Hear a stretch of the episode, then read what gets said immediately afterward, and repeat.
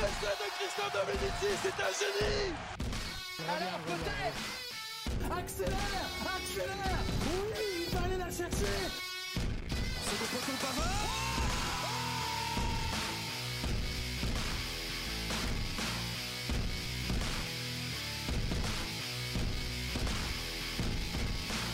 Bonjour, bonsoir ou bon matin à toutes et à tous, vous écoutez Jeux 7 et Match, la nouvelle et inédite émission sport du troisième lieu, votre web radio préférée. Au programme de ce programme, vous assisterez à un véritable match, une rencontre au sommet avec nos chroniqueurs de talent, petit tour de présentation. Nous commencerons d'abord avec l'engagement qui nous emmènera directement sur la première mi-temps, dans laquelle nous allons résumer l'actualité sportive du mois de mars. Puis, lors de la mi-temps, il sera venu le temps de la causerie. Nos chroniqueurs s'affronteront dans un débat que je n'espère pas trop sanglant, dont le thème sera ce mois-ci l'objectivité des commentateurs et des journalistes. Est-ce que ces derniers doivent toujours être à 100% impartiaux et neutres? À la reprise, lors de, ce, de la deuxième période, deux d'entre nous vous proposeront une chronique pour développer les sujets qui leur tiennent à cœur, parce qu'un match n'est jamais joué jusqu'au bout et que les plus beaux talents s'expriment souvent dans le money time. Enfin, que serait un bon match sans une troisième mi-temps et que serait une bonne émission du troisième lieu sans un jeu? Je vous le propose de vous donner, et je vous le donne en mille, nous jouerons à un petit jeu et euh, ça nous permettra de nous détendre et de vous détendre d'une riche et intense émission avant de nous quitter. Suite à son tout récent renvoi du CFC, nous avons souhaité recruter euh, Pierre Ménès pour faire grimper notre audience. Malheureusement, il n'a pas souhaité se joindre à nous car nous n'avons pas de femmes dans l'émission et dans l'équipe et qu'aucun de nous ne porte de jupe. Ce sont ses mots. Euh, mais néanmoins, j'ai autour de moi pour cette première euh, un, vieux briscard de l'émission, j'ai envie de dire, euh, de même de la radio. Thomas, salut. De la radio, oui, de cette émission. c'est la, première, mais tu seras un vieux briscard de cette un émission. Vieux briscard à effectivement. Et bah écoute, une personne avec qui j'ai jamais fait de radio encore et que j'accueille dans cette émission aussi, Hugo, un, un homonyme. Salut. Bonjour. Est-ce que ça va? Ça va bien, je vous remercie. Bienvenue à tous les deux et eh bien commençons. Ce mois de mars 2021 a été riche en actualités sportives et en événements euh, et en tout genre. Commençons d'abord par euh, les actus des Frenchies. je vous propose. Hein, euh, qu'est-ce que nous ont réservé pendant ce mois-ci nos athlètes français? Qu'est-ce qu'ils nous, ont, qu'est-ce qu'ils nous ont donné comme émotion? On a un petit peu débriefé avant l'émission hier soir. on va commencer en ski. Pinturo, premier français à remporter un gros globe de cristal. Qu'est-ce que tu peux nous dire là-dessus, Hugo? Eh ben, très, très belle performance. On a vu des, quand même des petits trous d'air durant, la, durant la saison avec, avec quelques, quelques échecs euh, qu'il a, qu'il a, qu'il a reconnus sans aucune difficulté. Tout à fait. Et pourtant, le voici euh, qui succède à l'Autrichien. Euh, j'ai oublié son nom. C'est pas grave. Hop. Et, et, si je me trompe pas, il est le quatrième français à, à remporter le. donc il y a eu Jean-Claude Killy deux fois. Et le dernier, c'était J'allais encore dire Jean-Luc Alphand, je ne sais pas pourquoi. Mais c'est bien Luc Alphand, c'était en 97. Le plus important, c'est de savoir qu'il a succédé à Luc Alphand finalement, plutôt que monsieur cet Autrichien dont on n'a pas souvenu le nom. Euh, bah, je, vais je vais trouver ça, puisque c'était quand même un, un géant. Euh, la discipline qui s'est arrêtée euh, cette année. D'ailleurs, il me semble que Jean-Claude Killy a, a, réagi à ça en, en disant c'est bien qu'il soit content de lui, mais il a quand même 30 ans. Oui, effectivement. Bon, j'ai pas trop. J'admets de pas avoir compris euh, la pique. Il aurait pu se bah, réjouir. parce qu'il est un peu vieux et qu'il est fin de carrière. Il aurait. Oui, mais bon, quand on a un géant comme. Euh, effectivement. Et euh, tu voulais aussi rendre hommage à deux retraités qui ont, qui ont mis fin à leur carrière après les championnats de France de, de ski alpin. Effectivement, je voulais rendre hommage à Jean-Baptiste Grange, donc double champion du monde et qui a, qui a remporté euh, presque une dizaine de, de, courses dans ses cartes, dont Kitzbühel. Quand même, c'est import, important de le rappeler. Kitzbühel, pour euh, ceux qui ne suivraient pas le ski, c'est la, la, la mecque du ski. C'est la, cour, la course probablement la, la, plus dure, la plus exigeante. En gros, on sait généralement que quand on gagne, c'est comme quand on gagne un Roland Garros en tennis. C'est vrai. On est un monstre. Il n'y a, pas, y a, pas, y a, pas a pas à discuter là-dessus. Et je voulais également rendre hommage à Julien Liseroux, donc euh, quadragénaire, quand même qui a, qui a tenu jusqu'à jusqu'à 40 ans. Notons également euh, son humour, puisqu'il est, il est en couple avec une autre skieuse toujours en activité qui s'appelle Tessa Worley. Exact. Et pour la dernière course, il a fait une, euh, une petite vidéo. C'est vrai. Du genre, je passe rapidement des pistes à mon canapé. C'est vrai, exact, je m'en souviens. Euh, pour revenir à lui, Alexis Pinturo, donc qui a gagné le Gros Globe de Cristal, euh, qui a un petit peu aidé, qui a un peu été aidé, pardon, qui a été un peu aidé par la météo, hein, parce qu'il a eu, euh, il a eu le droit quand même à, des reports de course, à des annulations de course sur la fin de la saison, qui lui ont permis notamment de ne pas se faire doubler euh, et rattraper au classement général, et qui lui ont permis de remporter derrière ce, Gros Globe de Cristal. Bravo à lui. On enchaîne avec un peu de football. avec les éliminatoires de la Coupe du Monde. Euh, les Bleus, bon, ouais, qui, font un, un- qui font le boulot sans briller, avec euh, des scores euh, relativement petits, un match nul face à, l'U- à l'Ukraine d'abord, et puis ensuite euh, deux victoires euh, face euh, au Kazakhstan et deux courtes victoires face au Kazakhstan et hier soir face à la Biélorussie. La Bosnie. La Bosnie, pardon, oui, c'est vrai, la Bosnie-Herzégovine. Euh, qu'est-ce que- Est-ce que vous avez des, des- des choses à dire, des analyses un petit peu à livrer par rapport à ces matchs-là qui sont loin d'être les meilleurs matchs de- des Bleus? Alors, j'ai pas vu les matchs. T'as pas vu les matchs Euh, Après, j'aurais tendance à dire que bah, c'est juste assurer la qualification sans, sans prendre de risques. Euh, après, euh, on sait que Didier Deschamps aime pas trop le risque en règle générale. Non, Euh, c'est vrai. Après, il fait, le- il fait le taf. Pour l'instant, il est pro- la, la France est premier de son groupe pour les qualifications. Moi, je, je- honnêtement, je, je suis le foot euh, de loin. Euh, je connais quand même un minimum le, le style de jeu de l'équipe de France, euh, très critiqué par les Belges, mais euh, Qu'on embrasse. effectivement. Euh, mais euh, putain, un, un, tic- un tacle sur les Belges au bout de 7 minutes de la première émission, on n'est pas très très originaux. Attends, Euh, attends la référence à Nagui après.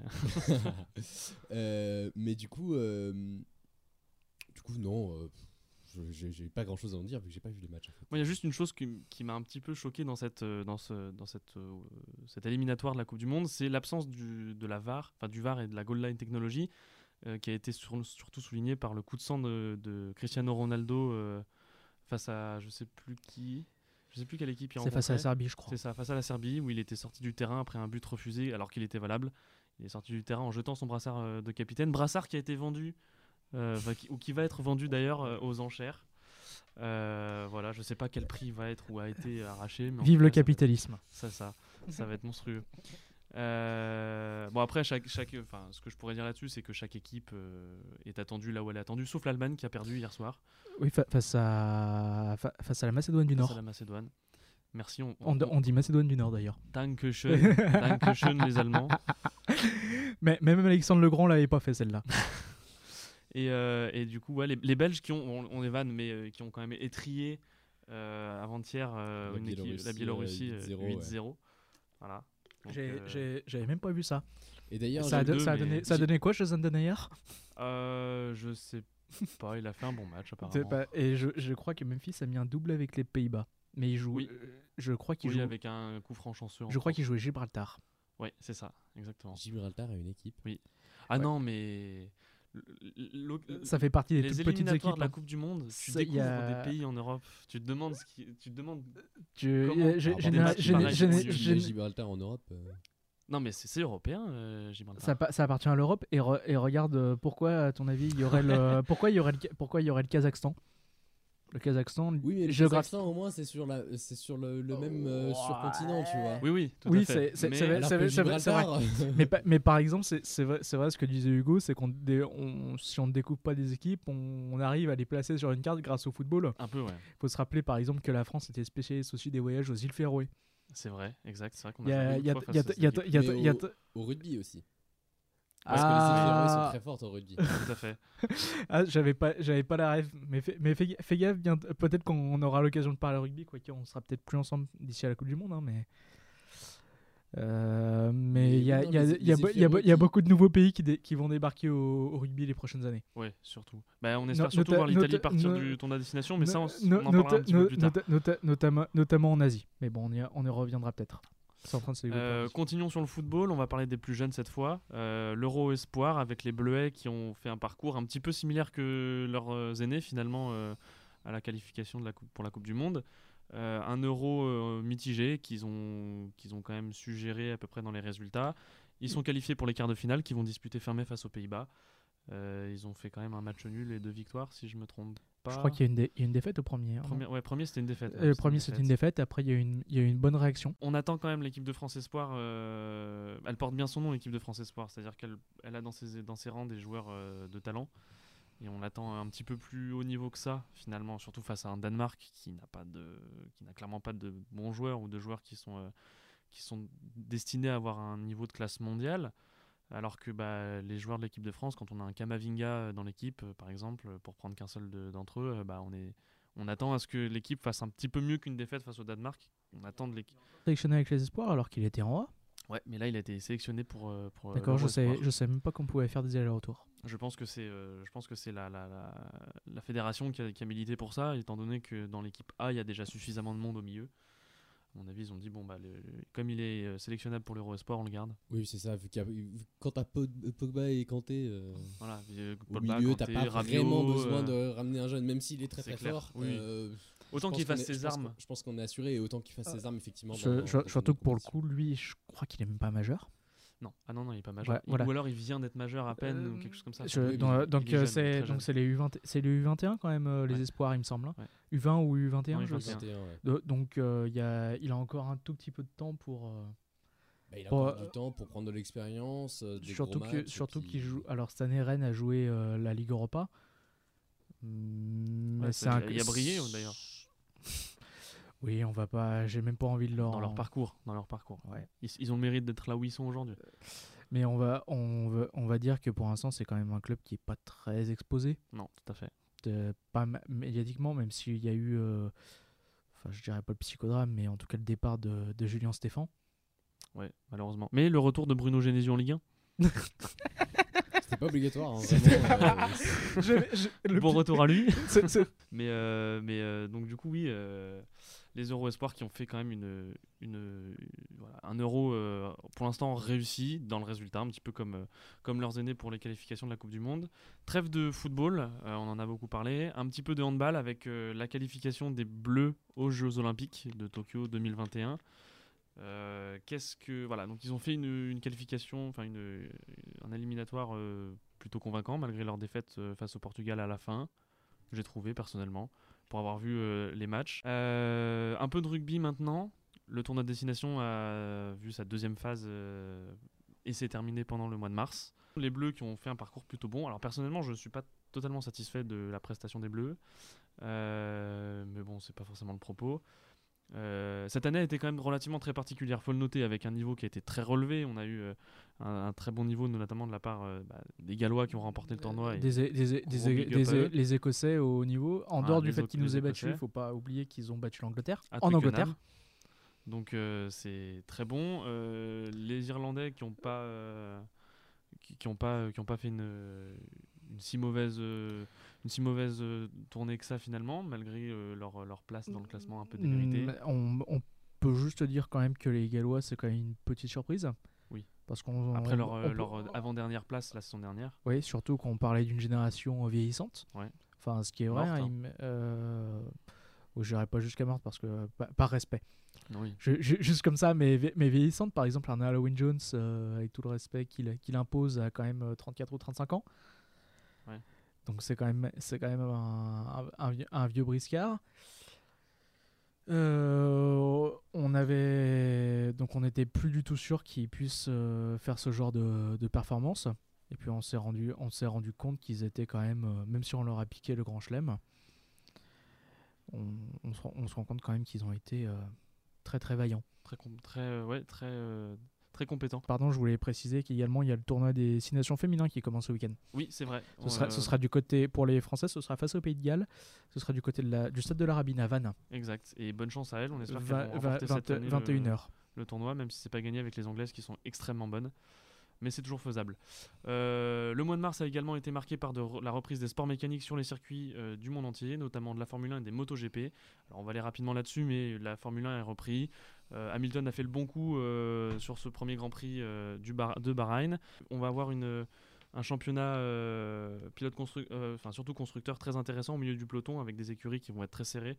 Donc ça, ça va être la, grande, encore une fois comme la saison dernière, le grand feuilleton à suivre, je pense. Donc le milieu de peloton au, championnat constructeur. Et puis peut-être espérer encore une fois cette saison euh, une, victoire d'un Français, pourquoi pas Pierre Gasly. Euh, on espère. Ensuite, il y a eu donc, comme j'ai dit aussi, la reprise de la MotoGP euh, à Doha. Les Français qui sont, qui sont partis en chasse pour éventuellement un titre, même si ça va être compliqué.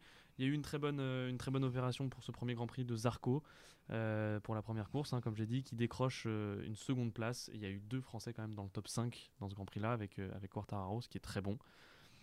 Mais victoire d'un d'un Espagnol. Mais victoire en espagnol, de toute façon, c'est les, meilleurs Ma- en- Maverick Vignales. c'est les meilleurs en. Quand il n'y a pas Marc Marquez, il y a, y a Vignales.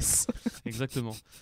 Euh, pour parler de choses un petit peu plus diverses, on va essayer d'enchaîner un peu plus rapidement dans le, dans le, dans, dans le, le sport de- du mois de mars. Euh, euh, des actualités un petit peu plus, euh, un peu plus euh, diverses, comme par exemple les organisateurs des Jeux Olympiques de Tokyo qui ont annoncé ce mois-ci que l'édition 2021, qui est, on le rappelle, un report de l'édition 2020, qui se déroulera sans spectateurs étrangers.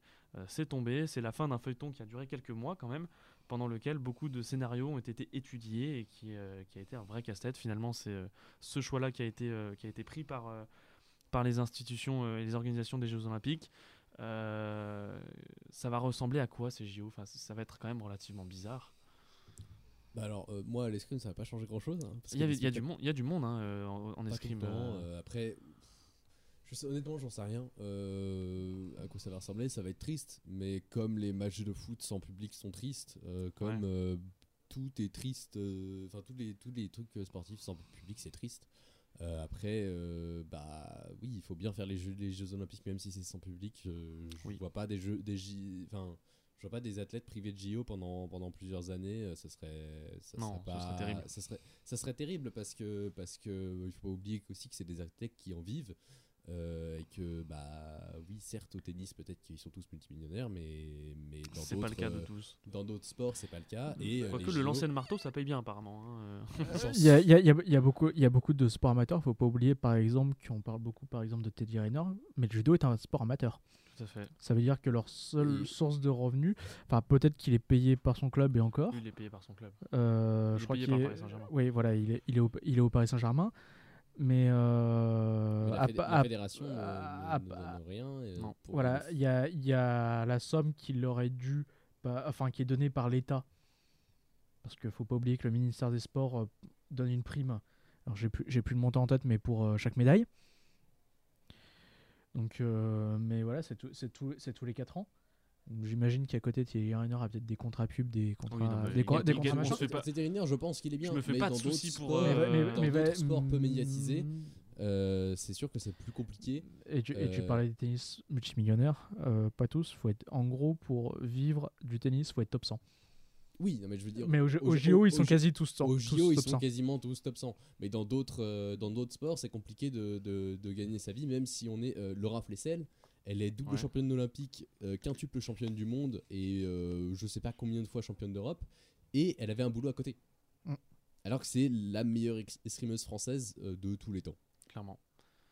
Euh, un, autre, un autre événement qui a un petit peu défrayé la chronique à la fin du mois de mars, c'est donc le reportage de Marie Portolano. Je ne suis pas une salope, je suis une, une journaliste qui a fait beaucoup de parler, notamment à cause de, des, de la censure de Canal sur, euh, sur euh, les séquences coupées de Pierre Ménès, euh, dans lesquelles on le voit notamment euh, force, euh, embrasser deux femmes de force, et dans laquelle il soulève aussi une jupe d'une. Enfin, on le voit pas, mais parce que c'était hors caméra, mais dans laquelle il soulève la jupe d'une d'une autre journaliste, bah, de Marie Portolano, ah, Portolano elle-même, je crois. Euh, bon, bah, alors Pierre Ménès, euh, qui a été viré de EA pour euh, les commentaires de, de, de FIFA, du Qui, FIFA, qui est mis à pied, qui est mis à pied. On sait qu'il ne sera pas au Cannes Football Club ce dimanche. C'est ça. Et bon, alors clairement, il y a de forts risques d'être d'être viré, euh, d'être envoyé de, de- de Canal Plus. hein. Il- il- en tout Ça, cas, on va, je, vais, je vais me permettre de faire euh, l'avocat du diable. On sent quand, on sent quand même qu'il fait office de, de fusible tant ces images sont vieilles, ont été vues. Et surtout vu les propos qui sont tenus euh, par, euh, par d'autres sur les chaînes du même groupe. alors oui, mais à la, à la- alors c'est pas l'objet du débat, mais, Mais euh, oui, oui, non, mais alors Portolano a quand même calmé les gens sur les réseaux sociaux en disant, en disant écoutez, qu'il le- fallait, voilà. fallait pas se focus uniquement sur Pierre Ménès. l'objectif que- du reportage, Et je suis assez d'accord avec elle. Personnellement, je suis assez d'accord qu'il dégage parce que euh, bon, il apporte rien. personnellement, je ne l'aimais pas de base. En plus, c'est une grosse merde. Donc, qu'il aille bien se faire foutre. Excusez-moi de, Non, de mais mon on- langage, on t'en mais euh, qu'il aille bien se faire foutre. Mais effectivement, il faudrait pas penser que c'est le seul. hein, parce que des journalistes qui mettent des mains au cul à, à des journalistes femmes, euh, il y en a quand même un sacré paquet, pas que dans le sport. Dans le sport, je pense que c'est un phénomène qui existe plus Oui. que dans d'autres euh, de- dans d'autres euh, domaines parce que c'est un domaine qui est très masculin mais faut pas penser que la politique c'est pas un domaine qui est très masculin et c'est pas un domaine où ça existe Non, aussi C'est pas c'est penser que euh, dans tous les autres domaines ça n'existe pas Le journalisme est de toute façon un domaine très masculin, de toute façon un domaine très qui tend à masculin se féminiser euh, heureusement de plus en plus. Et pour, euh, pour recentrer un petit peu le débat, on pourra également signaler le, le départ d'Alexandre Ruiz Oui. de, de Beansport. Bean. Alors, euh, au départ, on a vu une vidéo euh, sur les réseaux sociaux où il expliquait son départ. En tout cas, où il expliquait qu'il allait se lancer sur la fameuse plateforme Twitch. Euh, et finalement, après une enquête de, de, Medi- de Mediapart, on s'est rendu compte que visiblement c'était surtout une euh, démission suite à un, suite à un avertissement. Oui. Pour, euh, pour des... Alors lui, ça ne concernait pas que les femmes, ça concernait l'ensemble de ses collègues visiblement. Donc Il euh, avait l'air de pas visiblement être le pour, mec sympa euh, dans la rédac, Alexandre Ruiz. Vi- Visiblement, il avait, visiblement, il avait, il disait que la dernière fois qu'il avait eu ce genre d'ag- d'agissement, il avait eu des propos donc sexistes, et également il avait tenté de torpiller euh, l'émission hommage à Diego Maradona. Euh, il est maintenant temps pour nous, si vous voulez bien, de euh, rentrer au vestiaire, de nous poser sur les bandes, de nous étirer un petit peu après cette première mi-temps très riche et de faire un peu, euh, de refaire un peu le monde avec le premier débat de notre émission, dont le thème est, je le rappelle, l'objectivité des commentateurs et des journalistes. Est-ce que ces derniers doivent toujours être 100% impartiaux euh, et neutres? Nous avons sûrement tous autour de cette table déjà assisté à des matchs où les commentateurs n'étaient pas très objectifs, voire laissant carrément euh, leur affect rentrer en jeu. On a également surtout, euh, sûrement tous lu, euh, des articles écrits par des journalistes de sport qui relevaient exactement le même problème. Finalement, c'est une question de fond très intéressante. Quelle est la place pour un journaliste, dans la vie d'un journaliste et dans son travail, de l'affect Est-ce qu'un journaliste se doit d'être constamment à 100% neutre et impartial Pour euh, ce débat, nous accueillons Monsieur le Président. Euh, Sam, salut. Bonsoir. je croyais que c'était Macron bah, bah, J'avais deux- trois mots à lui dire mais pas euh, dans du ce coup, studio, pas dans non. ce studio. Euh, donc euh, pour le pour ce qui est donc euh, du sujet, euh, et bah euh, Sam, vas-y commence puisque tu viens d'arriver. T'as rien dit encore. Alors le, le tu, tu l'as dit le, le J'ai le sujet mais je peux te le répéter si tu veux. C'est euh, l'objectivité des commentateurs euh, dans le sport. Euh, Est-ce que les, les commentateurs et les journalistes Ah, doivent toujours être dire pour les 100% impartiaux et neutres Euh, alors je pense que euh, oula. je pense que euh, que, que c'est pas leur métier de ils doivent rester objectifs. Ouais. Ils doivent pas c'est sûr ça ajouterait beaucoup beaucoup et on les aimerait encore plus. Mais euh, mais on les est- le micro tient pas. mais euh, mais on les aime déjà quand ils restent objectifs. Euh, c'est eux qui font vivre le match. Voilà, ils sont a quelquefois ils sont incroyables tout en restant objectifs. Donc je pense que pour euh, leur bien au niveau de voilà parce que ça peut vite partir en couille, on sait pas. euh, Non, complètement. peu- avec ce qu'ils disent, hein, peu importe ce que tu dis maintenant, ça peut être déformé et amplifié, etc.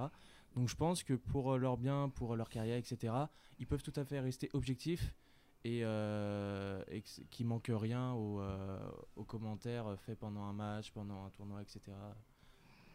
Effectivement, Thomas. Alors si je peux avoir un avis un Tu peu- peux, t'as le droit. bizarre, c'est que euh, je pense qu'ils doivent absolument être objectifs, mais que c'est pas grave s'ils sont pas neutres. Développe. Explication. En trois parties. Alors, pour- pourquoi est-ce que je dis eh, objectif mais pas neutre? C'est-à-dire que ça ne dérange pas que un commentateur ait une préférence. Ok, finalement. Si c'est le cas d'une équipe nationale, si c'est les commentateurs français, ça me paraît et qu'il y a l'équipe de France qui joue, ça me paraît logique qu'ils Ah, c'est un peu soutiennent le, l'équipe de France. quid que je voulais. euh, Ça- que je voulais euh, Oui, ça, après. ça, ça paraît normal qu'on soit tous des Thierry Roland, quoi. Ouais, non, mais alors lui, il y a, lui, il y a pas de problème. Mais euh, je veux dire, ça, ça me paraît normal qu'ils soutiennent euh, l'équipe nationale. euh, Tout à fait. voilà. Que- que- que- Qu'un présentateur aime bien un club euh, ou quoi, ou, quoi ça, me, me dérange pas, je m'en fiche. Mais du moment qu'il reste objectif. C'est-à-dire que s'il y a de la mauvaise foi, si euh, l'action euh, si- s'il y a une action de dingue faite par l'équipe adverse entre guillemets enfin l'équipe qui ne soutient pas le présentateur et que le présentateur est blasé que le présentateur ne reconnaît pas la beauté de l'action etc là ça va me faire chier parce que je me dis bah ok, euh, t'es peut-être fan de, j'en sais rien, s'il y a euh, Lyon PSG, t'es peut-être fan de Lyon, mais si Mbappé met un, met un truc de dingue, bah il faut reconnaître qu'il a mis un a mis truc de dingue et il faut que tu sois commentateur et ton boulot c'est effectivement de me faire de, de me hyper le truc encore plus parce qu'il a mis un truc de dingue. Mais ça me dérange pas que dans le commentaire, dans les phases de, de, de plat ou quoi, il encense un peu, enfin pas qu'il encense, mais qu'il que- montre qu'il est, euh, qu'il est plus lyonnais. J'en ai rien à faire, ça me, tout le monde a ses opinions. Moi aussi j'ai mes opinions devant ma télé, je peux pas reprocher au mec qui parle à, la télé d'avoir ses opinions. À l'inverse, lui, c'est son métier. C'est peut-être son métier, mais euh, c'est aussi un être humain comme tout le monde et je le considère pas comme euh, plus que plus que, que ça. Et pour moi, du coup, du moment qu'il reste objectif et qu'il reconnaît la beauté du geste et qu'il n'y a pas de la mauvaise foi dans, dans tous les sens, que qu'il soit pas neutre. Euh, c'est nuancé évidemment. Oui, euh, oui, si, oui. euh, s'il enfonce les joueurs parisiens euh, toutes les toutes les 5 Toutes minutes, les actions. c'est- Et alors toi, Hugo, qui a une formation de journaliste, qu'est-ce que tu peux nous dire là-dessus Ton avis? Parce que évidemment, le- le- l'un des, l'un des les piliers du journalisme, finalement, ça reste quand même la neutralité sur certains formats. Ça reste quand même l'information, alors ouais. décortiquée, ça mais dépend, il faut, ça il faut- dépend du journalisme. Pas Euh, forcément la neutralité, mais en tout cas l'objectivité. Le, le problème, c'est que, Humblement, c'est que, c'est que je, vais me, je, vais me, je vais me permettre quand même de pas être d'accord déjà avec Hugo. Vas-y, mais pas de soucis, c'est Euh, le Quel que soit le journaliste, je suis même pas sûr que ce soit possible d'être neutre. Non, évidemment. Pas- mais parce qu'on on a, possible. on a que ce, mais par, par exemple des, euh, déjà, déjà en politique c'est pas possible. On a tous nos opinions politiques. Tous les, jo- tous les journaux sont orientés politiquement. Faut, faut simplement le savoir. Y a pas, Et ne y a pas faire pas- semblant de l'ignorer aussi. hein. Oui, c'est surtout ça. Parce que Ouais. tout le monde le sait. Ouais, Parce que- voilà, mais ce- je, je veux dire, on a, faut, faut pas, faut pas se leurrer quand on achète un, jo- un journal, on sait très très bien que ce, ce sont des journaux qui sont, euh, qui Mais sont, par rapport qui au sont, sport. qui sont, qui sont partisans. Mais, même par rapport au, par rapport au sport, t'as as certains, euh, t'as certains, t'as certains magazines, certains journalistes qui sont, euh, qui sont partisans de telle ou telle forme de, jeu, telle ou telle forme de. Et moi, par exemple, en tant que spectateur, ça me dérange de voir euh, un journaliste. Alors, comme tu dis, euh, Thomas, euh, dans le cadre d'une compétition internationale, quand c'est des, commentateurs français qui commentent des athlètes français, là, je suis très heureux de voir, de voir qu'ils peuvent, qu'ils qu'ils commentent avec un peu de patriotisme et qui laissent un petit peu l'objectivité sur, le, sur le côté. Je trouve ça super bien. Après, j'aime bien aussi que derrière, même si l'équipe perd, enfin, même si la France perd, si l'athlète français perd, qu'ils restent quand même objectifs et qu'ils qu'ils encensent quand même euh, la belle prestation de l'adversaire quand, oui, quand elle est belle, comme tu disais finalement. Oui, c'est objectif, mais. ne- Euh, euh, mais par contre, quand il s'agit de neutre. club, prendre l'exemple du football parce que c'est finalement le plus parlant, même du rugby. Quand il s'agit de club, euh, je préfère quand les journalistes sont un petit peu plus impartiaux. Alors évidemment, ils ont, ils ont tous leurs euh, leurs préférences. Ils sont, avant d'être des, journalistes, ça reste des amateurs de sport, des passionnés et pour certains des supporters. Euh, on va prendre l'exemple de Grégoire Margoton, qui est supporter lyonnais, qui, a, qui a- avant d'aller d'aller dans les stades du monde entier dans, dans la cabine, il était d'a- d'abord à Gerland en train de pousser derrière l'OL. Donc évidemment, ça peut être compliqué pour lui de commenter un match de Lyon, mais c'est pas pour autant qu'il ne le fait pas correctement. Et justement, je trouve qu'il arrivait bien à le faire, notamment quand il était chez Téléfoot, euh, chaîne qu'on embrasse, hein, RIP. Mais, euh, euh, il, le faisait bien. Il le faisait bien, il, restait objectif et c'était cool. Mais on peut, l'avantage aussi d'être supporter, c'est que des fois, on peut être légitimement déçu et donc avoir un esprit critique. C'est, justement, on se, demande si, si des fois être supporter, c'est pas justement être encore plus dur. On connaît, on connaît tous le dicton qui aime bien, qui aime bien châtie bien. On a tous envie, on a tous envie de les voir euh, Oui, mais meilleurs. Est-ce que euh, ce serait pas trop finalement Parce qu'on a tendance à voir aussi des supporters être beaucoup trop exigeants avec leurs équipes? Ça peut, peut, peut-être. Mais ap- ap- après, de, tout- de toute façon, la, ne- la, neut- la neutralité, pour être franc, je ne suis même pas sûr que ça existe. Bon, alors, Je, je, Je, je- suis je- assez d'accord que la neutralité, c'est très compliqué. Tu peux feindre la neutralité, mais ça va se voir. Au-delà de la Euh, neutralité, c'est plus l'objectivité finalement qu'il faudrait peut-être mettre en place, enfin qui, qui- qui serait, qui serait Pour moi, l'objectivité est primordiale. euh, Il y a, il y a- il y a un y a un moment, il y a, un des choses qui sont très importantes en journaliste, ça s'appelle un fait. Oui. Ça, ça, veut, ça veut dire que, déjà, on peut, on peut avoir n'importe quelle opinion à partir du moment où on est capable de dire un fait. Enfin, de, de, re- de Le reconnaître un problème, c'est fait. qu'en sport, il y a- il y, a moins de faits.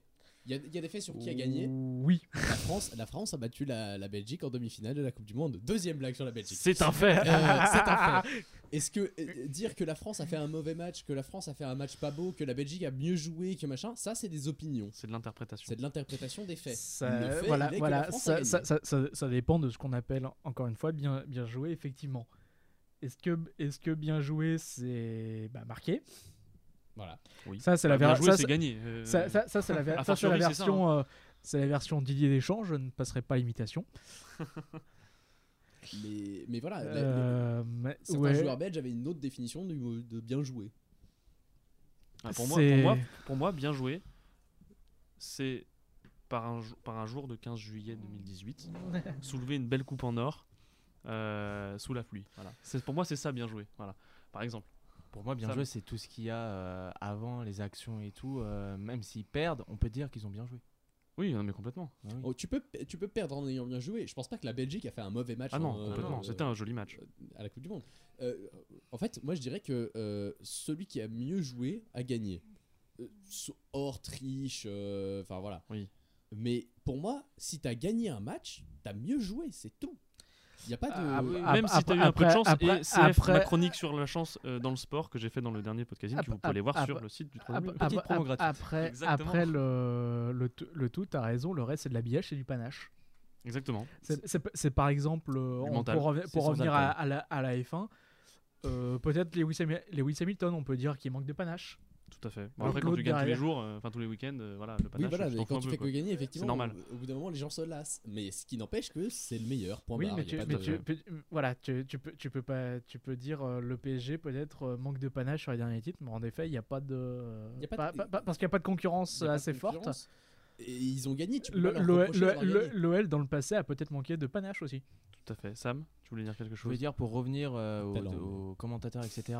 euh, par rapport à ce que tu disais, je trouve que euh, l'objectivité, moi, ça me dérange un petit peu dans le sens où c'est forcément c'est beaucoup plus vivant quand t'es moins objectif. Et Oui, je c'est vrai, à que fait, ça rend exact. beaucoup plus vivant la chose et que sinon euh, ça fait un petit peu robot, information, etc.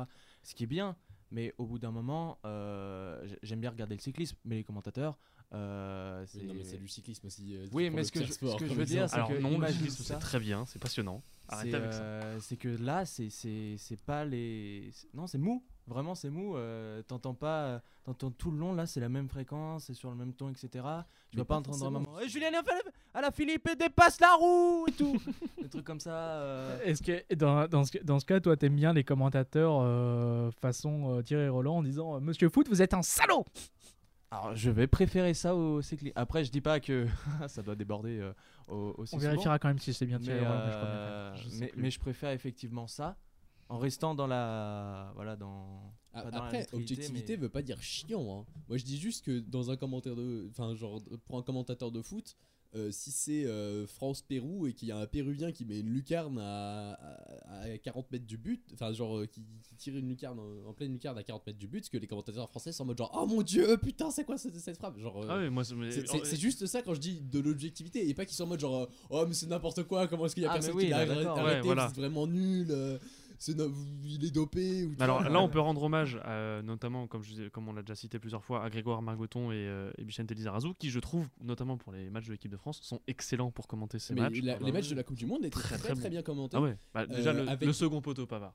Le second, mais, mais- ça c'était sur le but de Parlons-en l'équipe de France. C'était sur le but de l'équipe de France, mais euh, sur le but de, euh, de Di Maria de l'Argentine qui met quand Ouais. même une sacrée frappe. Bon, on, entend, on entend parfois Vicente On- Lizarazu, ancien joueur, donc alors il est consultant, donc il n'a pas le même, euh, le même statut. On entend un peu On, le entend, le, seum. on entend le Sam avec des Ah non il y a quand des, même de des la hype. frustrations. Il y a quand même de la tout à fait. de- sur la frappe mais, de mais voilà, ouais, ouais, voilà, lui, euh, je pense, je pense que c'est le rôle du consultant. Oui. Je, peux, je pense que le, le consultant, c'est de se voir sur le, c'est aussi de se voir sur le terrain Complètement. en, se- en, se- en se disant, euh, lui, lui, il est, en tout cas, il est censé comprendre euh, ce qui vient de passer par la, l'expertise. par la tête du joueur. Enfin, généra- surtout généralement je, sais en pas poste. comment ce qu'on dit euh, pour les commentateurs de foot, mais je sais que dans d'autres trucs, il y a le commentateur qu'on appelle play-by-play et le commentateur, euh, le colorcaster. Donc le colorcaster, c'est ce qu'on appelle le consultant, je pense, au foot. Oui. C'est le mec qui est là dans les moments plus calmes pour expliquer des trucs et pour, euh, Un petit pour peu. parler ouais. de la stratégie, etc. Et le play-by-play, c'est vraiment celui qui va, euh, pendant une Mister action, Météo, en euh, fait. qui va parler et qui va euh, mettre 15 mots à la, à la En seconde. fait, en euh, général, si tu veux, ce qu'on a, ce le consultant, il va avoir plutôt ce rôle, comme tu dis, d'explication pendant les phases petit peu, didactique, voilà, en un petit peu plus lentes, notamment dans le fait que, comme disait Hugo, il a l'expertise du fait que c'est souvent des anciens joueurs. Ouais. Donc du coup, si tu veux, il, il peut se mettre facilement à la place de ceux qui sont en train de jouer sur le terrain à ce moment-là, parce que on euh, dit au revoir à Sam. on dit au revoir à d'ailleurs. Sam. Bah, dis au revoir Sam. Attends. Tout le monde, et d'ailleurs, eh ben, profitez-en parce que c'est la dernière émission normalement sur euh, l'ancien PC qui, a, Qui nous qui, quittera. qui date de 1998 sûrement. et On lui, on lui fera une petite minute de silence à la fin. Voilà, donc bonne émission et bonne fin de débat à vous. Merci. Merci, de m'avoir invité. Merci Sam. Mais euh, du coup, voilà, le, le- le commentateur, il a ce rôle, il- il- enfin le, le- le consultant a ce rôle-là, et le commentateur, comme tu dis derrière, il est là pour vraiment commenter avec sa formation de journaliste aussi, d'orateur, les moments un petit peu plus tendus à commenter et d'apporter évidemment aussi de l'expertise parce qu'il est censé connaître euh, le sujet qu'il est en train de. Je, je, de no- je commenter. no- je note au passage, je crois que, enfin, à mon sens, les meilleurs consultants en France, pour moi, ce sont ceux du tennis. Oui. Pas- pas- Il y a d'excellents consultants, notamment euh, Eurosport, quand ils avaient, je crois qu'ils n'ont plus les droits de, de Roland Garros. Ils avaient une excellente équipe de consultants. Donc on notera par exemple euh, Amélie Mauresmo. On a, on a, Ouais, on a- il y avait euh, maintenant il y a Paul-Henri Mathieu qui est, qui est très intéressant. Il y a, il y a toute une équipe, euh, Fabrice Santoro, qui ne faisait pas que rendre fou ses Oh. adversaires. on, voit qu'il n'a pas seulement la science une fois qu'il est sur le court, mais qu'il a la science euh, en dehors. Et- et le plus grand de tous, Monsieur Jean-Paul Lotte. Bon, je pense qu'il est temps de clôturer ce débat. Finalement, on pourra juste dire que euh, l'objectivité, oui, euh, la passion surtout pour le- les La passion commentaires. surtout, effectivement. Euh, mais de l'objectivité et pouvoir euh, rendre, euh, rendre hommage à toutes les belles actions, tous les, tous les beaux exploits que le sport peut nous permettre de, de donner. Et finalement, le rôle des commentateurs, au-delà de rendre, de rendre possible la compréhension d'un sport et d'apporter une expertise, c'est aussi de, de donner la passion et de transmettre la passion dans, dans l'exercice. Est-ce que vous me rejoignez là-dessus pour cette conclusion? Complètement. Plutôt? Complètement. Parfait. Il est maintenant temps de laisser Thomas et Hugo euh, s'exprimer sur des sujets qui leur tiennent à cœur, puisque nous proposerons, ils nous proposeront chacun une chronique sur le thème de leur choix. Et ce mois-ci, on s'écarte un petit peu de l'actualité, bien qu'on y reste quand même un petit peu, puisque Thomas va nous parler d'escrime, son, son sport favori, vous l'aurez compris. Mais avant ça, Hugo va nous parler des parcours des golfeurs français ce mois dernier, puisque dans l'actualité sportive de ce mois de mars, euh, les bons résultats des golfeurs français à travers le monde euh, ont, ont- ont un petit peu fait parler d'eux. Pour en parler donc, euh, Hugo, qu'est-ce que tu pourras nous dire là-dessus? Et bah, eff- effectivement, on a, ces derniers temps, les golfeurs français retrouvent des couleurs, donc que ce soit aussi bien sur aux États-Unis, donc avec le PGA Tour, et également sur le Tour européen, donc avec une victoire au Qatar. Alors vous allez me dire, oui, Qatar est pas en Europe, mais bon, bref. C'est pas, pas le plus important. Donc on a deux joueurs notamment qui ont brillé. Donc euh, licencié du Racing Club de France qui s'appelle Anton Rosner, qui a remporté le 14 mars son deuxième titre sur le circuit européen au Qatar. Il avait déjà gagné au Moyen-Orient, c'était en décembre à Dubaï.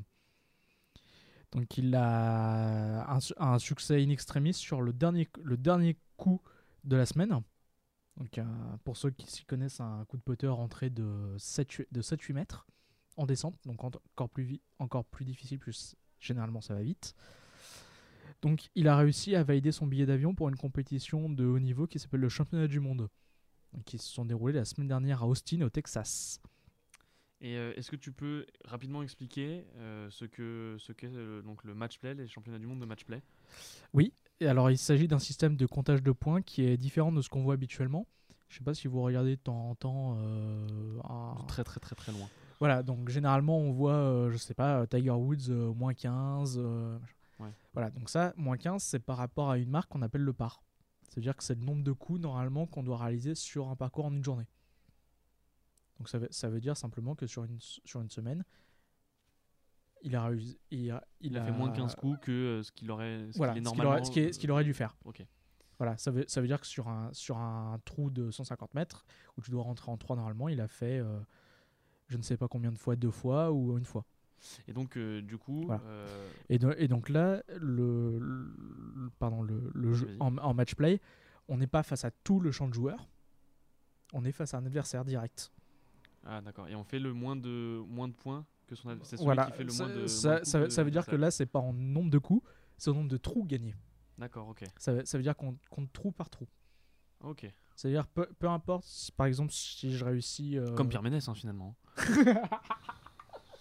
C'est dingue. hein. T'as- vraiment fait cette vanne? J'ai vraiment fait cette vanne. T'es sûr que tu vas pas la couper cette vanne? Ah, je sais pas si je vais pas la. Non, je vais pas la couper, elle est trop bien.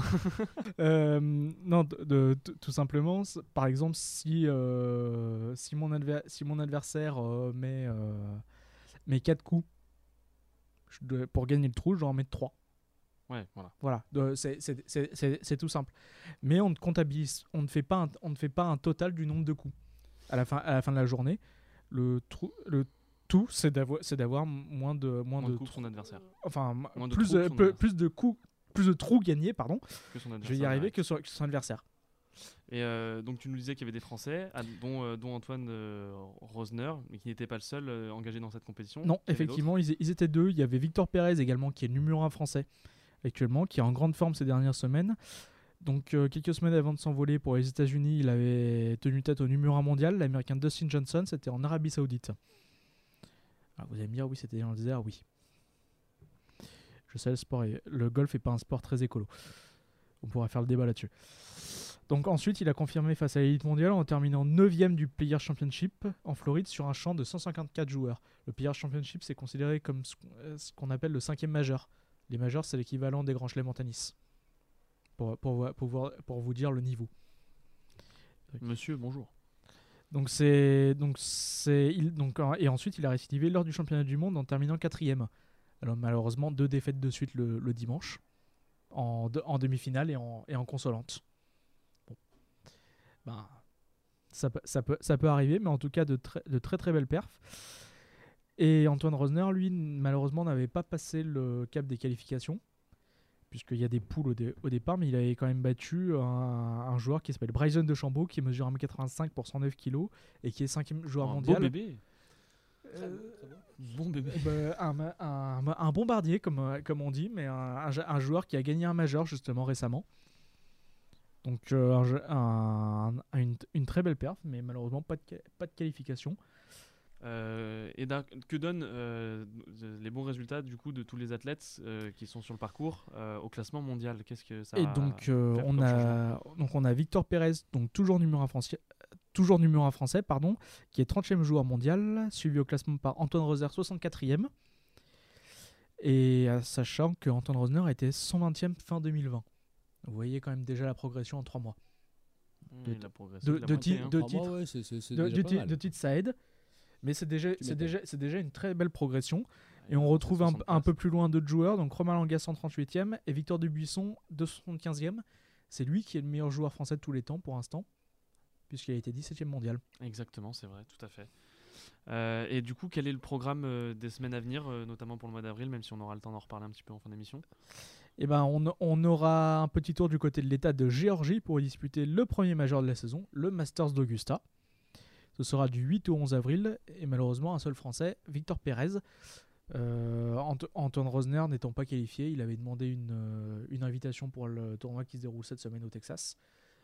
Euh, Mais il a- Géorgie et États-Unis, euh, bien sûr. Oui, j'ai, oui, oui, euh, Oui, l'État pas, pas de Géorgie, lycée. pas le- pas C'est, du côté, c'est du côté d'Augusta, effe- effectivement. D'accord. Voilà. Comme l'indique le nom du tournoi, mais Anton Rosner, lui, n'est pas, n'est pas qualifié, il est rentré en Europe. Et on a également un tour européen qui reprendra ses droits, donc 15 au 18 avril, ce sera en Autriche, avant deux semaines consécutives en Espagne. Et on aura au mois de mai, je m'avance un petit peu, le golf national avec l'Open de France. Ce sera à 50 ans en Yvelines. Ah bah, Très bien, merci Hugo pour ces précisions. On espère que les Français vont briller euh, pendant toutes ces compétitions et on leur souhaite le meilleur Eh et, bah, d'avancer a- euh, dans le eh bah, classement mondial. Et ben on espère. Euh, maintenant, loin des films de cap et d'épée, il est maintenant temps de parler d'une discipline ancestrale, millénaire même, que personnellement je trouve très fascinante euh, et dans laquelle on a souvent, souvent vu des Français briller, et c'est peu de le dire, c'est même un euphémisme. hein. Euh, J'ai évidemment nommé l'escrime, et c'est Thomas qui va nous en parler. Thomas, qu'est-ce que tu peux nous dire sur cette discipline? Depuis le temps que je veux parler d'escrime sur cette radio. Je te donne Merci. Je te fais la passe D. Merci, j'en ai déjà parlé beaucoup euh, dans, dans- dans cette émission. C'est ton moment, Thomas. Et oui, l'escrime, euh, c'est le meilleur sport du monde, selon moi en tout cas. Après, je suis sûrement biaisé, vu que j'ai 12 ans de compétition euh, à mon actif. Ne vous embrouillez jamais avec Thomas. oh, ça va, l'escrime, c'est pas, c'est pas le karaté non plus. La rapidité des jambes, du bras, l'intelligence de jeu et l'intensité des grands matchs, c'est ce qu'on a retrouvé fin mars avec les Grands Prix de Doha au fleuret et de Kazan à l'épée. Et oui, parce que depuis mars 2020, c'est l'arrêt complet. Plus de compétition, alors que euh, les tireurs, qui est le nom qu'on donne aux escrimeurs, euh, étaient en pleine qualification pour les JO de Tokyo. Ces derniers ont donc euh, repris et on peut, enfin ces dernières, pardon, les qualifications ont donc repris on peut noter, noter une qualification française, celle de Caroline Vitalis à l'épée. Mais la surprise à l'épée dame, c'est surtout Alia Lutti, euh, dont le petit frère m'a défoncé en compétition plusieurs fois, euh, mais qui elle a fini deuxième au Grand Prix de Kazan. Euh, une première médaille en senior pour la triple champion du monde moins de 20 ans quand même, hein. un sacré palmarès. Du coup, du côté de Doha aussi, au fleuret, on a vu un Français et une Française sur la troisième place et de nombreux Français et Françaises assez bien classés derrière eux, mais voilà. Que- Quelques bonnes places, mais pas, de, pas, pas- pas beaucoup de médailles. Bravo à eux tous en tout cas et bonne chance pour les JO, pour ceux qui euh, par- parviendront à s'y qualifier et bonne chance pour les qualifications d'ailleurs. On n'a on pas déjà des qualifiés pour euh, les Jeux Olympiques euh, en Bah, du coup, on a Caro- Caroline Vitalis, ouais. Et c'est la seule, il me semble, pour le moment. Euh, Peut-être que l'équipe de France masculin de fleuret est qualifiée, mais ça. Peut-être, je sais pas. En tout cas, ils seront qualifiés. L'équipe de France d'épée euh, masculine seront qualifiés aussi, vu que bah, ils sont quasiment imbattables sur les 20 dernières années. C'est euh, voilà. Euh, mais voilà. Moi, aujourd'hui, du coup, je voulais plus parler euh, du problème de l'escrime. Parce que l'escrime, euh, on a dit, c'est un sport sous-médiatisé. Et du coup, je, voulais un peu parler de ça. C'est l'heure du coup de gueule de Thomas. Non, c'est pas vraiment un coup de gueule. C'est plus expliquer certaines choses. voilà. pourquoi est-ce qu'on ne voit pas d'escrime à la télé, etc. Déjà, on- certains ont pu le remarquer. euh, j'ai parlé, euh, si j'ai parlé d'épée et de fleuret depuis tout à l'heure, c'est parce qu'il existe en réalité trois armes dans l'escrime moderne. Les deux déjà cités et le sabre. Chaque arme a ses règles propres, pas si facile que ça à comprendre, ce qui fait que les tireurs sont quasiment obligatoirement spécialistes d'une seule arme. Mais surtout, ça fait euh, de l'escrime un sport compliqué à comprendre et à suivre pour les non-initiés, ce qui fait que les diffusions à la télé sont rares. Mais je me souviens de suivre un match de l'équipe de France de fleuret homme en 2016 pendant les JO. Alors je suivais sur Twitter parce que je sais pas, je crois c'était diffusé à la télé mais j'étais pas devant ma télé. Et euh, je voyais des, tweets comme ça de, non-initiés, de gens qui n'étaient pas escrimeurs et qui étaient passionnés, qui étaient à fond dedans. Et je me disais mais c'est c'est trop cool, euh, c'est des gens machin. Mais euh, en même temps ils avaient du mal à comprendre des fois. Et du coup, euh, bah, moi j'ai discuté avec, euh, avec ces personnes et tout pour leur expliquer euh, quand ils comprenaient pas, mais pourquoi est-ce que là il a pas la touche et tout machin. Et donc j'expliquais comme ça à des mecs random que je connaissais pas sur Twitter. Mais je me suis dit c'est super cool, pourquoi est-ce que pourquoi est-ce qu'on ne fait pas plus quoi? Pourquoi est-ce qu'on diffuse pas plus d'escrime? Parce que avec le bon le bon encadrement et la bonne explication derrière, c'est très en fait assez simple à suivre. Et surtout passionnant. Enfin, personnellement, je trouve que c'est un sport qui est relat- Je trouve ça vraiment intéressant de suivre un, un combat d'escrime. Voilà. Et du coup, euh, en fait, le problème, il est aux commentaires. Parce que souvent, euh, on met des anciens champions d'escrime. Sauf que C'est des mecs qui sont très très bons. Parce qu'en France, on a des, des escrimeurs euh, de toutes les générations qui sont incroyablement bons. Le problème, c'est que c'est des mecs qui sont incapables de t'expliquer quoi que ce soit sur l'escrime. C'est-à-dire que des mecs, les règles, ils ont internalisées. Ils sont très très forts euh, physiquement avec leurs mains dans leurs déplacements. Ils sont très agiles, très, très rapides avec des très bons réflexes. Mais ils sont incapables de t'expliquer les règles de manière, de manière euh, co- compréhensible pour, euh, pour quelqu'un qui n'a jamais fait d'escrime. Et donc en fait, ça rend des commentaires super chiants. Euh, où même moi, des fois, j'ai du mal à comprendre ce qu'ils essayent de dire alors que je connais les règles. Ils sont pas très bons communicants finalement. En fait, voilà, le problème, c'est un problème de communication et de, commentaires. Mais du coup, euh, la, FIE, la Fédération internationale, euh, a cherché des solutions et a mis en place un système qui, faute d'accroître le nombre de spectateurs télévisés, permet au moins aux passionnés de suivre les compétitions en diffusant eux-mêmes sur leur site internet et sur YouTube en live. Euh, franchement, des lives d'une très bonne qualité, hein, avec vraiment une, production professionnelle comme on l'attendrait dans d'autres sports. Et ils font comme ça une grande partie du circuit de Coupe du Monde euh, et des JO et de toutes les, com- les, les- les- les compétitions importantes. Notamment, par exemple, j'ai pu voir les JO jeunes en 2018 euh, au, au Brésil, euh, où euh, Armand Spusiger a gagné au fleuret homme. euh, Armand Spissiger, euh, que je soutenais, malgré qu'il m'ait éliminé en championnat régional quand j'étais en cinquième. Enfoiré, va. C'est Euh, un, Lyonnais? C'est un, c'est un Lyonnais, oui. Mais, mais en plus, je sais pourquoi j'en ai entendu parler. Parce qu'il est incroyable. Il est à la Société je- de Lyon je- et il est, euh, il est qualifié en équipe de France de moins de 20. Il a gagné les JO jeunes euh, en individuel et en équipe. Euh, il est euh, multiple gagnant de, de Coupe du Monde. Il est vraiment excellent. Et quand je vous dis qu'il m'a éliminé en cinquième, euh, j'ai pris 8-0, je crois. Euh, Et ben. il était d'ailleurs tellement meilleur que moi que j'ai changé d'arme après. Je suis passé à l'épée. Bref. Euh, on a une très très belle génération de screamers qui arrivent sur les circuits pro, euh, sur les circuits pro parce que c'est pas les seuls, euh, Spichiger et, et. Euh, et ça va être assez spectaculaire euh, si vous si vous suivez. Alors la prochaine fois que vous entendez, que vous voyez passer un tournoi, je sais pas comme par quel moyen est-ce que vous vo- verrez pas- passer Les, un tournoi. les Jeux Olympiques qui. Mais euh, voilà, les JO, euh, n'hésitez pas à aller sur YouTube parce que absolument tout sera diffusé normalement sur YouTube. Et, euh, et, ça peut, et ça peut être euh, très agréable à regarder. Et les Français gagnent quand même assez souvent. Et euh, parce que oui, les Français gagnent assez souvent. Euh, quel est le sport qui a rapporté le plus de médailles olympiques à la France? Eh bien, c'est l'escrime. 119 médailles. Je crois qu'on avait fait un, un carton plein à Athènes. À Athènes, oui, avec euh, le titre notamment de Laura Flessel. Il y avait Brice Euh, aussi, je crois. Je Non, sais pas chez les hommes. Je sais que. Je, euh, sais que- a- je crois que Brice Guyat, je me demande si c'est pas par équipe. Alors, comment je m'en souviens alors que j'avais 8 ans et demi Je crois qu'il s'était. par équipe, c'est probable parce que je crois équipe- qu'il s'était ouvert le, fait ouvrir le doigt. Il y avait une histoire que- comme ça et il s'était euh, et il avait quand même réussi à, à la dernière touche. Je sais plus contre qui c'était, mais je crois que équipe, c'était de toute Brice Guyat. façon, on a gagné euh, je- au XXe siècle, on a gagné au moins 11 ou 12 coupes- euh, championnats du monde. Pas Coupe du Monde, parce que les Coupes du Monde, il y en a plein, mais les championnats du monde, il y en a qu'un seul par an. On a gagné 11 ou 12 championnats du monde en, bah, du coup, euh, 21, euh, 21 euh, coupes du monde, euh, championnats du monde. Donc, C'est euh, un, un sacré palmarès. Et des Jeux Olympiques, on en a gagné au moins 2 ou 3 à l'EPOM.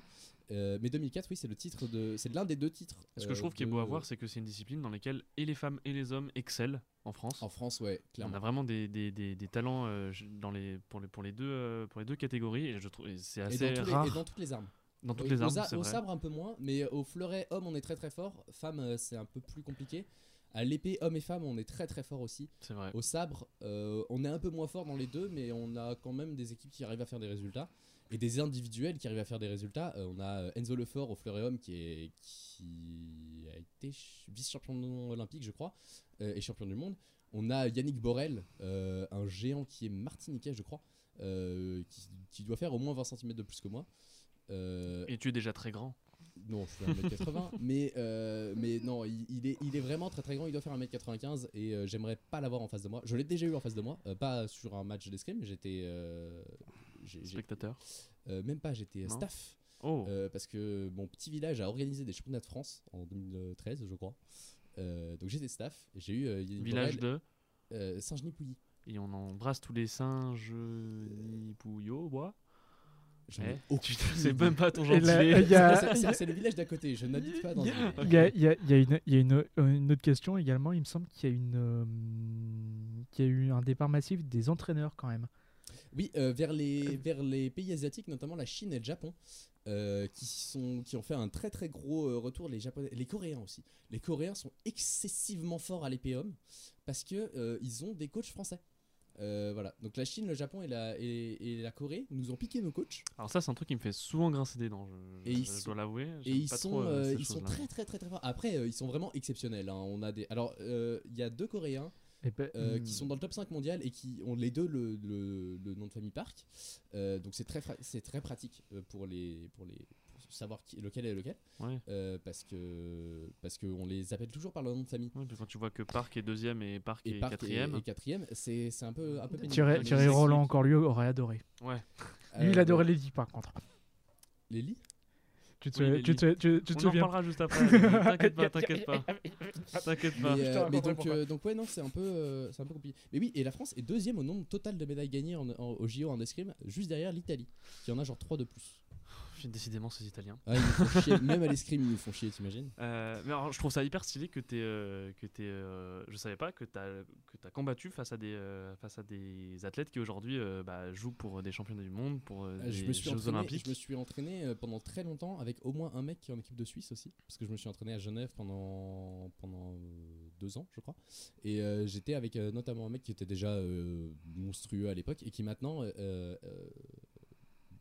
euh, est dans l'équipe euh, dans l'équipe nationale suisse. Je trouve ça hyper stylé, vraiment. En Et tout cas, moi j'espère que euh, les Français vont continuer de se qualifier pour les Jeux Olympiques cet été et qu'ils nous rapporteront des médailles. hein. Fidèles à leur réputation. Je, je me fais, j'espère je me que- fais pas trop de soucis pour les Français. Euh, J'espère que Alia Lutti va se, va se qualifier parce qu'elle est très très forte et, euh, et elle l'a elle a prouvé là, à Kazan.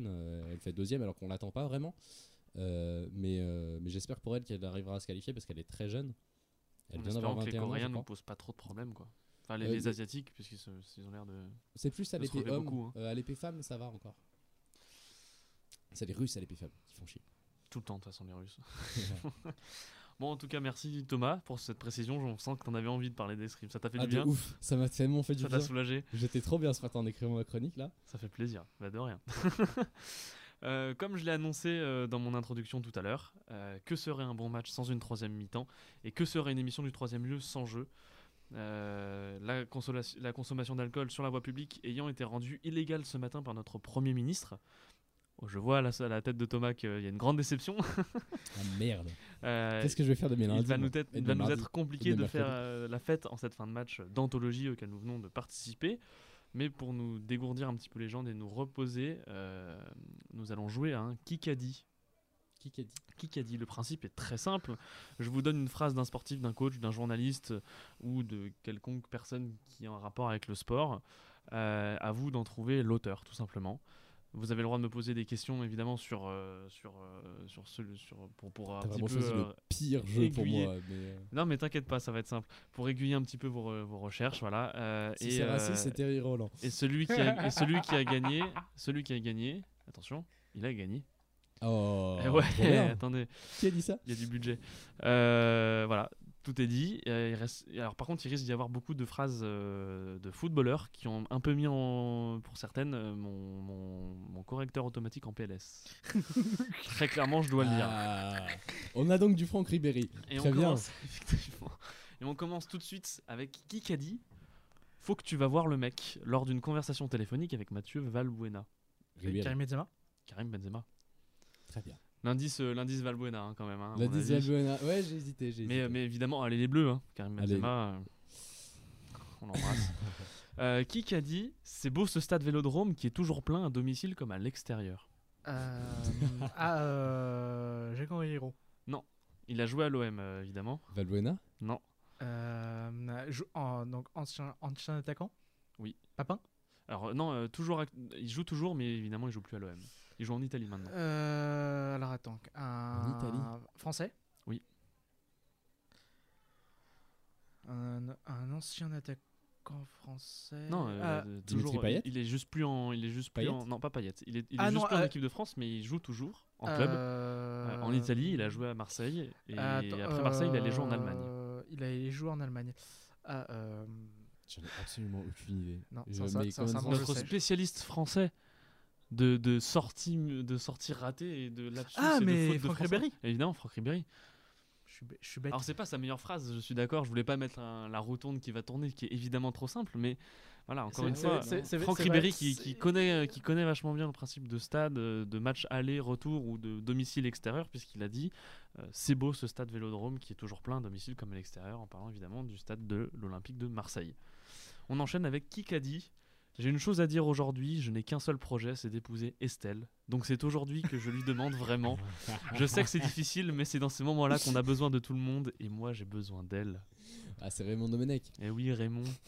Raymond qui a Domenech qui euh, apparemment attend euh, encore son chèque du FC Nantes ah, puisqu'il a été pris Et en son intérim. mariage, il me semble. hein. Il pendant me- quelques il me semaines. semble qu'ils sont toujours pas mariés. hein. Euh, si, ils sont mariés. Ils ont, mis, ils ont mis un sacré paquet de temps à se marier. Il et ils ont un gosse. On enchaîne. Qui qu'a dit?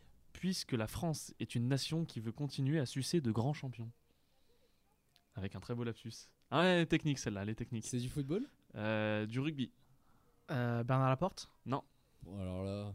C'est un lapsus. Il voulait, la personne en question voulait dire susciter de grands champions. Euh, fin de lapsus, il a dit succès des grands champions. C'est Rachida Dati, ça, qui, Non. qui a fait le même. euh, Non, mais t'es un peu sur la bonne voie, c'est de la politique. Ministre, ministre des Sports?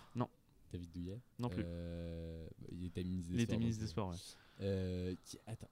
Euh, Président de la République? Premier ministre? Premier ministre. Bernard Cazeneuve? Non, Manuel Valls? Non plus. Jean-Marc Ayrault? Non plus. François Fillon? Non plus.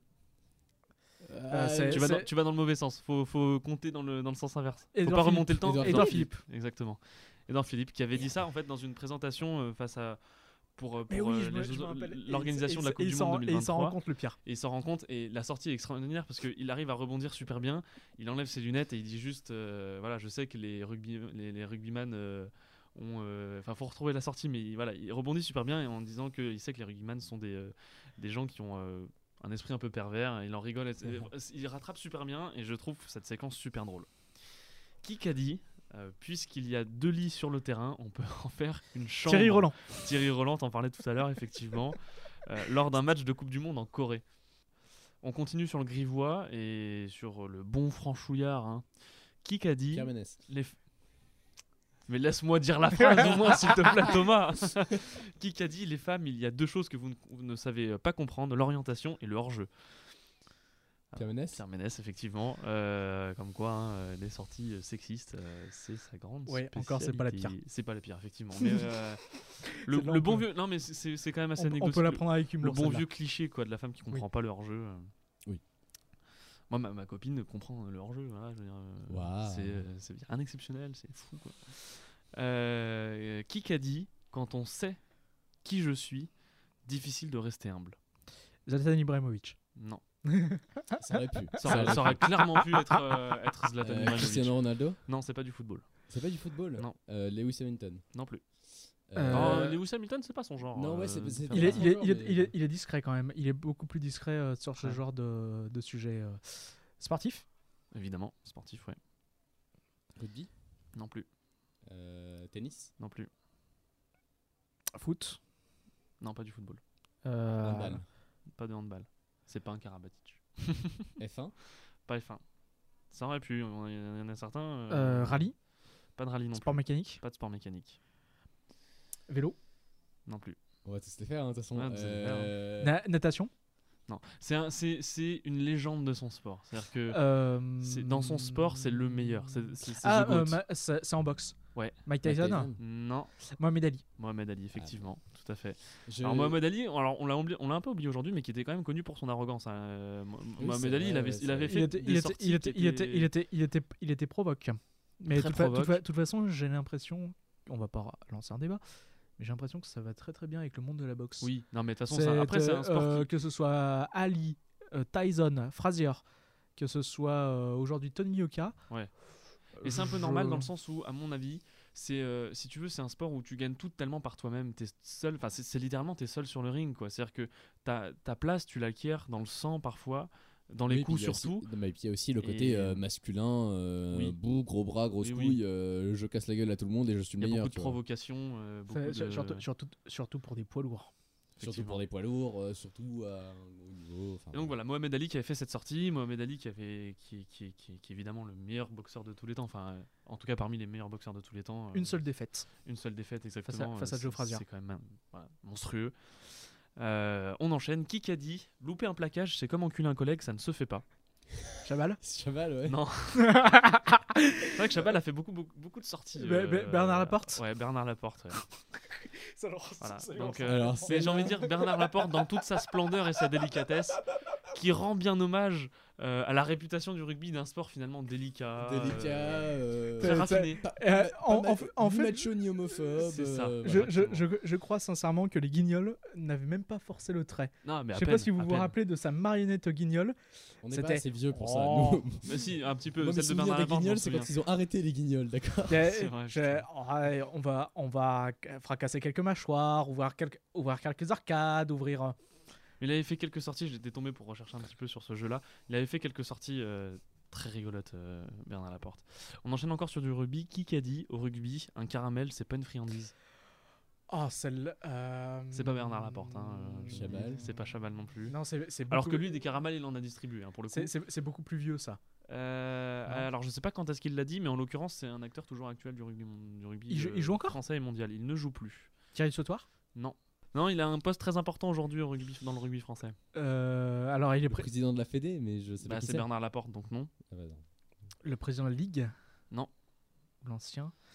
Un poste très important en équipe nationale. Ah, Euh, l'entraîneur Galtier Galtier, tout à fait. Euh, Fabien Galtier, alors je sais, je sais pas quand est-ce qu'il l'a dit, je pense qu'il l'a dit euh, en commentaire, lorsqu'il était... euh, à mon avis, c'est une sortie qu'il a dû faire quand il était consultant chez France Télévisions à côté de Mathieu Lartaud. Lors d'un match, il a dû dire au rugby, les caramels, un caramel, c'est pas une friandise. c'est- marrant parce que c'est pas du tout le genre de, non, phrase que je le, que je le voyais sortir. Effectivement, je vois plutôt justement Bernard... Bah, un gros plaqueur, quoi. Fabien Galtier, plus dans la finesse. Bon, après, c'est pas non plus grivois, mais euh, c'est pas... euh, le- Ouais, non, non là, ça, là, ça, là, ça me fait rire, mais je voyais ça plutôt de la bouche d'un gros plaqueur, quoi. Ouais. Euh, et une dernière pour la route. Allez. C'est parti. Euh, qui qui a dit Je pense que c'est celui qui marquera le plus de points qui l'emportera. Euh, à, une à la question entre Sébastien et Fernando, qui est votre favori pour le championnat? Euh, Alain Prost. Je sais pas, mais très perspicace. C'est de la F1, Ouais, ça. très perspicace. C'est de la- de la c'est de la- Formule 1. C'est de la F1. Puisque euh, c'est Sébastien Vettel et Fernando Alonso. Ça, Ouais, peut, être, ça, peut, ça peut être que ça. Euh, ah, bah l'an- l'ancien euh, l'ancien patron de, de Ferrari, là, Non. Todd? Je pense que c'est celui qui marquera le plus de points qui l'emportera. Villeneuve? Il court toujours. euh, il est toujours. euh, ah, C'est un. C'est un, un- c'est toujours un un pilote coureur actuel. Ocon? Hamilton? Hamilton, non. Gasly Non plus. Vieux, le plus vieux du paddock. euh, Raikkonen. Raikkonen, Kimi Raikkonen, connu pour ses sorties. euh. Avant de finir l'émission et de nous quitter, je voulais juste simplement euh, re- enfin, euh, dire quelques mots de, de ce qui nous attend pour le mois prochain, pour le mois d'avril. Euh, en cyclisme, le Tour des Flandres, des Flandres va commencer avec euh, Van Der Poel qui sera évidemment attendu au tournant euh, à domicile. Euh, pour euh, les sports mécaniques en Formule 1, euh, on n'aura qu'un seul Grand Prix le 18 avril au circuit d'Imola où les Alpha Tauri seront sûrement très attendus puisque c'est sur ce circuit que ces voitures-là font leurs essais d'intersaison. On espère que Gasly brillera un petit peu plus qu'au premier Grand Prix. Pour ce qui est de la MotoGP, il y aura deux Grands Prix, celui de Doha sur le même tracé que la course qu'il y a eu le week-end dernier et le Grand Prix du Portugal sur le circuit de Portimao qui est un de mes circuits préférés en Europe.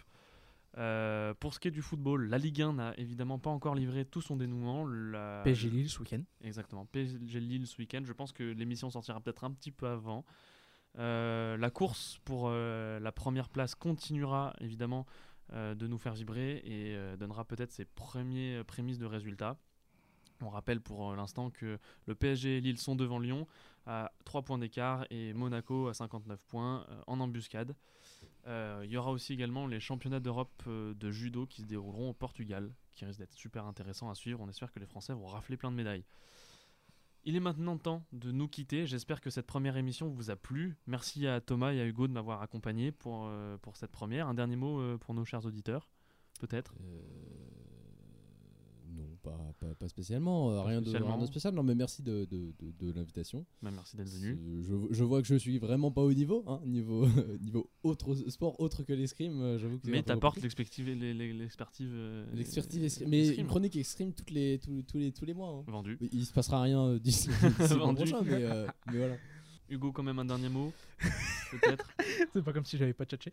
Euh, non, bah, mais merci euh, à tous pour, euh, pour votre écoute. Et puis, grand, pla- euh, grand plaisir euh, pour le prochain podcasting. Une petite piqûre de rappel de l'actualité. Tout à fait. C'est on- dans le ton en ce moment. oui, effectivement. Enfin, j'espère pour euh, bientôt pour tout le monde.